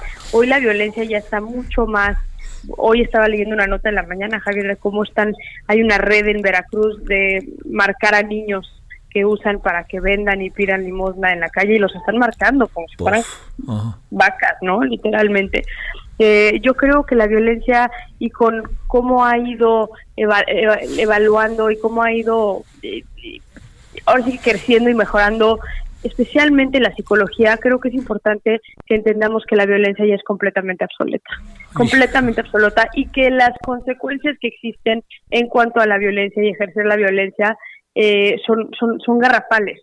Porque lo bueno de esta ley, por la cual yo sí estoy de acuerdo, es que no solamente incluye temas del pellizco, la cachetada y el jaloncito, incluye también temas de humillación, incluye temas de violencia psicológica, eh, y eso es bien importante porque esos traumas que se van generando en la infancia tienen consecuencias terribles en el futuro de estos de estos de estos menores. Entonces creo que es importante que las escuelas se vuelvan zonas seguras para los niños que, que viven violencia en su casa, que los maestros a través del diálogo y creando zonas seguras puedan y sepan crear la confianza con estos chavos, con estas chavas, con estas niñas, con estos niños, para que en dado caso puedan moverse a las autoridades correspondientes. Algo que pasa hoy mucho es, pues es que son, son pellizcos, o son cachetadas, o son jaloneos, entonces no procede el delito, o, al DIF o a la Procuraduría, pues le da flojera entrarle a un caso así porque sabe que no van a consignar,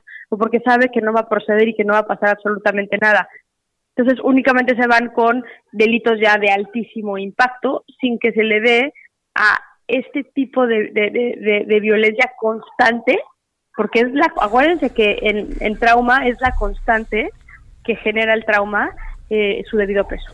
Oye, Saskia, a ver, eh, te diría, en esto cabe esta reflexión de remedio y trapito, ¿no? O sea, ¿cómo, cómo hacerle al interior quizá de no sé, un nuevo proceso educativo, porque ahí viene la prohibición, pero ¿qué pasa del interior de las casas? ¿Qué pasa al interior a futuro de un salón de clase? Esta parte que tú la has vivido en esta violencia soterrada o en estos eh, en estas complicidades tan brutales en donde alguien que es violentado prefiere quedarse callado muchas veces por lo que le puede pasar después de su denuncia. ¿Qué es lo que ves en relación a los niños? Porque es también pensaría yo, Saskia, ¿no? Un nuevo proceso educativo, ¿no? Es que yo creo que esto tiene que ir de la mano con todo lo que es la reforma educativa, con todo este, que al final sí fue una propuesta del mismo presidente. A ver, hay están rebasados en las escuelas de, nuestro país y como lo mencioné, han hecho a un lado a los niños más problemáticos, han hecho a un lado a los niños, a las niñas que de alguna manera pues no no no no no se comportan como deben, no tienen el nivel académico que deben o no tienen el avance que deberían de estar estar teniendo. Aquí la cuestión va a ser cómo se integra las herramientas psicoemocionales y la capacitación de las herramientas psicoemocionales para que los docentes puedan implementar en la, en la, en la escuela. ¿Cómo detecto un niño que está viviendo violencia dentro de su casa? ¿Cómo detecto un niño que igual está teniendo acting out que les dicen en cuanto a, eh, no sé, la conducta en la escuela y que yo pueda entender que tiene esa conducta porque hay algo más que está pasando. Y creo que eso va a tener que ver con que se le dé el giro a un entendimiento integral más allá de lo académico dentro de las escuelas y que los maestros y las maestras tengan la capacitación necesaria para poder atender este tipo de, de, casos. Y viceversa también, ¿no? ¿Cómo nos integramos como papás eh, a, saber si dentro de la aula está pasando algo? Porque eh, creo que uno de los problemas más grandes que tenemos hoy por hoy que a todos quienes somos papás nos preocupa el bullying, ¿no? ¿Cómo sé que mi hijo está viviendo bullying adentro de la escuela? ¿Cómo sé si mi hijo está siendo maltratado, está siendo violentado adentro de la escuela? ¿Cómo puedo detectarlo? sin necesariamente enojarme o crear más distancia entre mi hijo, entre mi hija y yo. Claro, claro. Oye, a ver, una última. En esto de tu, tus eh, trabajo, ¿no? Que creo que hoy adquiere enorme relevancia en función incluso de, de, las cosas que nos pueden estar pasando eventualmente y que todavía no tenemos toda la película en medio de la pandemia. ¿Cómo nos va en la violencia intrafamiliar y cómo nos va en los penales que has visitado de lo que en otro tiempo conocíamos como Tribunal para Menores? Pues mira, eh, adolescentes en conflicto con la ley. Cuando me, cuando me preguntas saber cómo nos va, ¿a qué te refieres? Este, eh, ¿En qué circunstancias encuentras a las personas que están bajo esa perspectiva? Es decir, ¿cómo los encuentras psicológicamente? ¿Fueron golpeados, no fueron golpeados? ¿Qué, qué es lo que alcanzas como a... El proceso educativo y el entorno, por más que sea obvio, este, ¿en qué circunstancias lo encuentras, Saskia? Mira, eh, dentro de la página Reinserta hay un estudio que hicimos hace dos años, en el 2018 lo presentamos, eh, lo presentó con nosotros Sue Robledo cuando era subsecretario de Gobernación, eh, el estudio que se llama Factores de Riesgo en niños que están privados de su libertad por haber cometido un delito, ¿no? En comunidades de internamiento. Trabajamos con 500 niños, Javier, que están hoy purgando una sentencia, una medida por haber cometido un delito. Y algo que hemos visto en ese estudio es que prácticamente el 100% de ellos, estamos hablando de un ochenta y tantos por ciento de ellos, vienen de entornos violentos, han estado en contacto con violencia o con crimen y han normalizado la violencia del crimen y han sido víctimas ellos directamente. Algo que nosotros peleamos mucho en, en, Reinserta con los jóvenes y niños con los que trabajamos especialmente es cómo podemos juzgarlos de la manera que lo hacemos.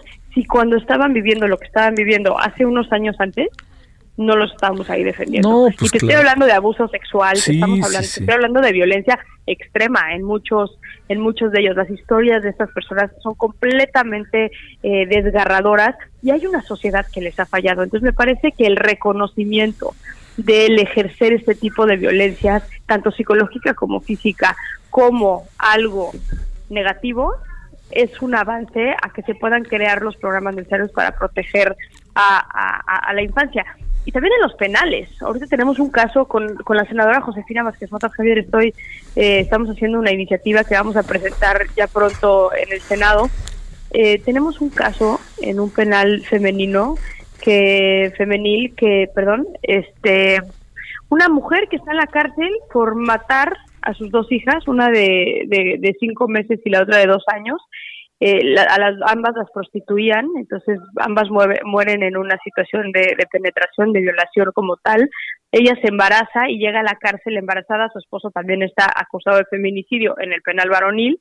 Nace la niña, el DIF se la quita a la mamá por violencia a los dos años, nos las entregan a nosotras, le hacemos estudios neurológicos y psicométricos a esta niña y detectamos abuso sexual. Resulta que en la visita conyugal, la mamá llevaba a la niña a ver al papá el papá pedófilo violaba a la niña de dos años en la oh, visita conyugal, ya estando en reclusión. Entonces, creo que la gran lección de esto, aparte de que es escalofriante esa, esta historia, es aún, aún en las instituciones, ¿no? Porque igual dices, bueno, lo que pasa detrás de la casa es complicado que lo veamos, pero en las instituciones, las escuelas, las cárceles, eh, donde tenemos a niños eh, ahí viviendo, pues sí depende de nosotros. Y si ahí no lo podemos hacer bien, carajo, yo no sé dónde lo podemos hacer bien. Entonces. Bueno, siempre es un ni hablar, Sas, que es un gusto, pero no es un gusto hablar contigo.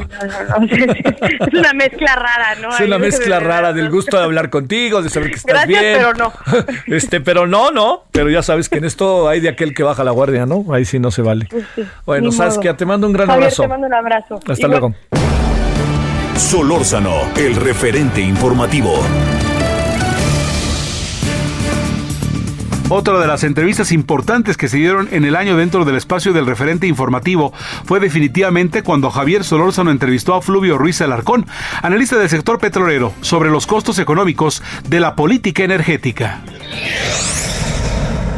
Oye, Fluvio, a ver, ¿qué, ¿qué, anda pasando en el sector energético? ¿Es cierto que se están creando políticas para todo lo que pase en el sector energético otra vez sea mano y única del Estado y volvamos a los tiempos del Estado y solo el Estado y nada más que el Estado? Mira, no creo que tan así, pero eh, claramente desde el inicio de la administración ha habido eh, un giro en lo que era la, la orientación de la política energética sobre todo en la parte final del sexenio anterior y a partir de la reforma de 2013 y, y, 2014. ¿no? Me parece que por un elemental eh, principio de realidad, yo diría que debería estar muy claro que no se puede volver tal cual porque la reforma energética, independientemente del juicio de valor que tengamos sobre ella, pues sí marcó una transformación, el fin, yo he dicho antes, de un ciclo que para mí inició en 1915 con la creación de la Comisión Técnica del Petróleo, ¿no?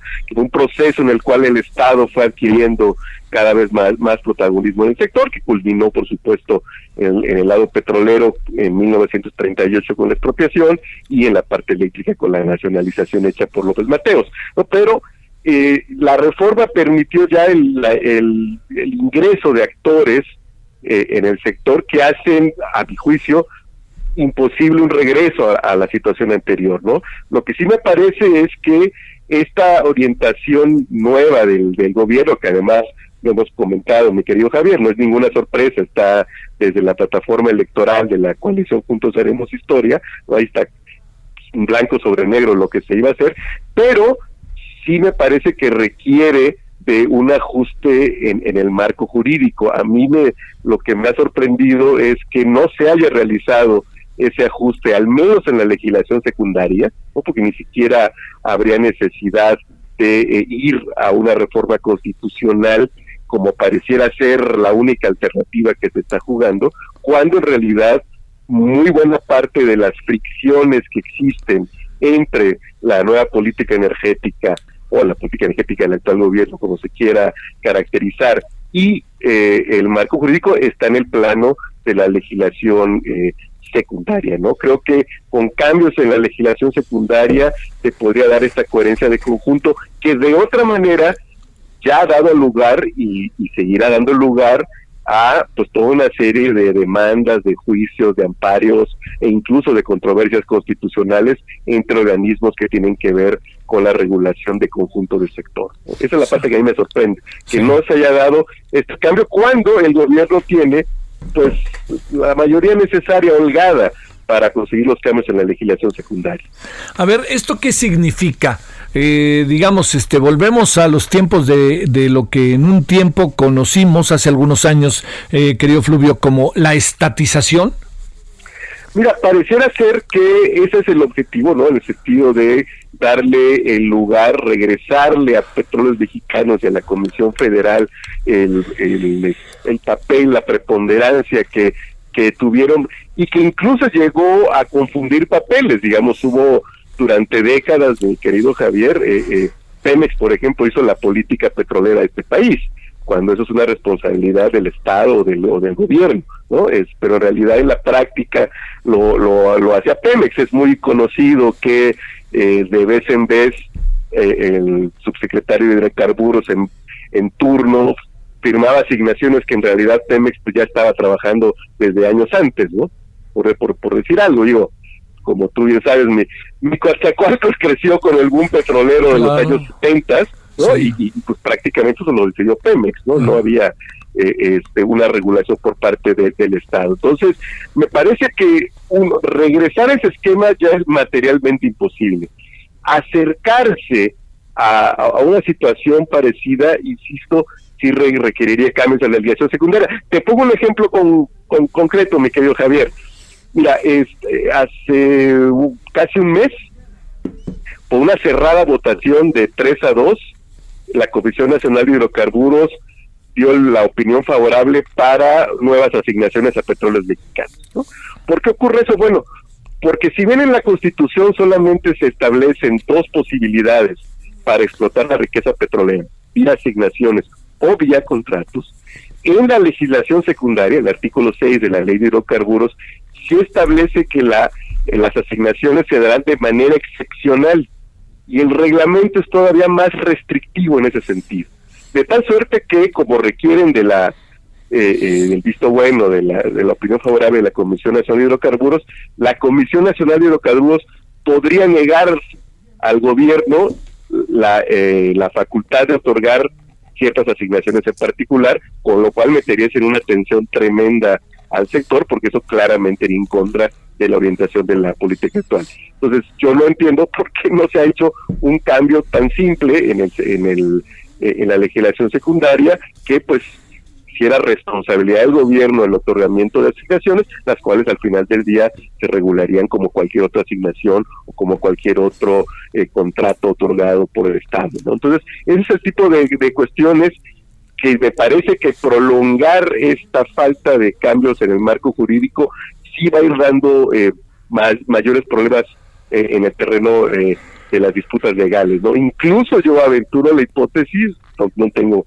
más elemento que las inferencias que yo hago, de que la renuncia de el director del Centro Nacional de, sí, Control de, eso te iba a preguntar, de, eso te iba a preguntar. Sí, yo tengo la hipótesis de que se deriva de esta decisión que aparentemente se informó el martes de que no habrá reforma al menos en el próximo año. ¿no? Entonces, ¿por qué lo pienso? Porque si, eh, y lo hemos platicado antes, querido eh, Javier, eh, si bien en, la, en el sector hidrocarburos quedó cierto margen de maniobra para las políticas que define el gobierno, en el sector eléctrico, la ley de la industria eléctrica, la ley de la transición energética, sí le dan un mandato muy claramente preponderante a las fuerzas del, del, del mercado y en particular el orden del despacho, es decir, el orden en el que el SENACE tiene que ir dejando que entren a la red eléctrica nacional las diferentes centrales eléctricas, pues está definido en la ley. O sea, no se puede alterar, eh, no, no se puede priorizar a las plantas de la CFE sin violar la ley y hay ciertos abogados que dicen que incluso sin violar el artículo 25 de la Constitución. Entonces, en ese terreno es todavía mucho más sensible y también difícil no hacer analogía con la renuncia de mi amigo Jaime Cárdenas, ¿no? O sea, creo que sí, eh, sí, ya para ciertos actores, ciertos funcionarios, el cumplir con los objetivos de la política energética, con el marco heredado de una concepción completamente distinta y por lo mismo con instrumentos que van en sentido completamente contrario, pues cada vez es mucho más difícil, ¿no? Incluso yo te diría otro otro ejemplo, yo eh, eh, me supongo que vamos a ver en las próximas semanas o meses también eh, que habrá muchos reclamos ya formalizados legalmente de quienes, por ejemplo, han solicitado permisos de importación de gasolinas. Sí. Porque lo único que ha ocurrido es que no hay respuesta, ¿no? Porque eh, estos operadores en principio cumplen con los requisitos de ley para obtener este permiso y la salida ha sido que no le dicen ni sí ni no. O sea, ni siquiera como el son de la negra de que le, digan que sí, pero no les digan cuándo. No, este, no, ni siquiera. Entonces, eso tampoco puede hacerse de manera indefinida, ¿no? Seguramente muchas empresas que sí tenían proyectos grandes, que sí tenían expectativas importantes en negocios como la importación de gasolina, pues recurrirán a amparos para forzar una respuesta por parte de la autoridad, que en este caso pues, es la Secretaría de Energía. Híjole, a ver, Fluvio, estamos haciendo lo que se debe de hacer en función de México, en función de nuestra economía, en función de la industria y en función de nuestra relación con el mundo, o, o estamos, la verdad, perdón, así lo digo, Fluvio, echando el tiempo para atrás, pensando que el atrás estaba mejor que lo que puede venir. Mira, se está tomando una opción que puede ser válida, eh, con objetivos que pueden ser correctos, pero no se están haciendo eh, la, te lo voy a decir con claridad, el esfuerzo global necesario. O sea, me parece que en ese terreno y sobre todo por lo, lo, que comentas, mi querido Javier, eh, la inserción de México en el mundo se ha dado de una cierta forma, nos guste o no, yo he sido crítico, lo sabes, desde, desde pero prácticamente desde el TLC, ¿no? Desde 1994, ah, se ha establecido una cierta forma de inserción del país con el mundo que si bien siempre reconoció la especificidad por muchas razones del sector energético y en partir el, eh, particular el petrolero, pero se buscaban las formas para que esa singularidad pudiera eh, ser eh, hacer coherente la inserción de, de conjunto. Yo veo que es lo que está haciendo lo que está haciendo falta. Yo veo, por ejemplo, eh, paradójico que por un lado se festeje incluso en forma oficial la ratificación del TEMEC cuando el TEMEC implica una serie de compromisos que rigidizan muchísimo las opciones en materia energética. O sea, todo este capítulo, mi querido Javier, de protección de inversiones, por ejemplo, donde tú puedes quejarte no por el resultado de tus inversiones, sino de las expectativas de, tus inversiones, ¿no? Pues necesariamente son una camisa de fuerza que es mucho más difícil librar cuando ni siquiera se hizo el esfuerzo de ajustar el marco jurídico. Yo yo sí veo con preocupación, lo digo honestamente, simpatizando en general con los objetivos de la orientación de la política energética, pero veo con mucha preocupación que no se hay una un cuidado, el cuidado necesario que siempre debes tener cuando implementas una política tan importante como la energética, pero que es muchísimo más importante y te obliga a ser más acucioso cuando esa orientación eh, no corresponde con la inserción general de eh, nuestra economía interna con lo que podríamos denominar el, el mar el mercado mundo ¿no? o el mundo mundial este, ¿no? entonces eh, sí yo a mí me preocupa yo espero que haya una segunda vuelta, ¿no? Que, que, que se que se caiga en la conciencia de que de que por supuesto se vale este, este, tener una política singular en un tema tan importante, pero entonces hay que allegarse de los mayores elementos, ¿no? Yo te diría, incluso con modificaciones en la ley se avisorarían conflictos judiciales eh, a nivel nacional y sobre todo internacional Ahora imagínate si ni siquiera hace los ajustes legales no, pertinentes. No, sí, no, no, no. Te mando un saludo, Fluvio Ruiz Alarcón. Como siempre, mi querido Javier, ya nos repondremos de las chivas y los pumas. De los, de, las, de los trenes que nos han pasado encima. Bueno. Exactamente. Un abrazo, gracias, Fluvio. Un abrazo, Javier. Solórzano, el referente informativo. Gracias por su preferencia, muy amables. Román García en la producción. Le saluda Heriberto Vázquez. Esta ha sido parte de las entrevistas más importantes que se dieron en el espacio de Javier Solórzano, el referente informativo. No se vaya, siga en el Heraldo Radio. Viene Jesús Martín Mendoza.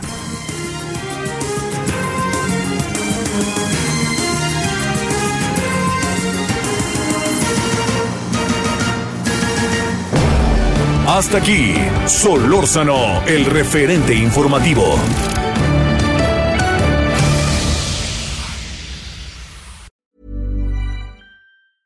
Even when we're on a budget, we still deserve nice things. Quince is a place to scoop up stunning high-end goods for 50 to 80% less than similar brands. They have buttery soft cashmere sweaters starting at $50, luxurious Italian leather bags, and so much more. Plus, Quince only works with factories that use safe, ethical, and responsible manufacturing. Get the high-end goods you'll love without the high price tag with Quince. Go to quince.com/style for free shipping and 365-day returns.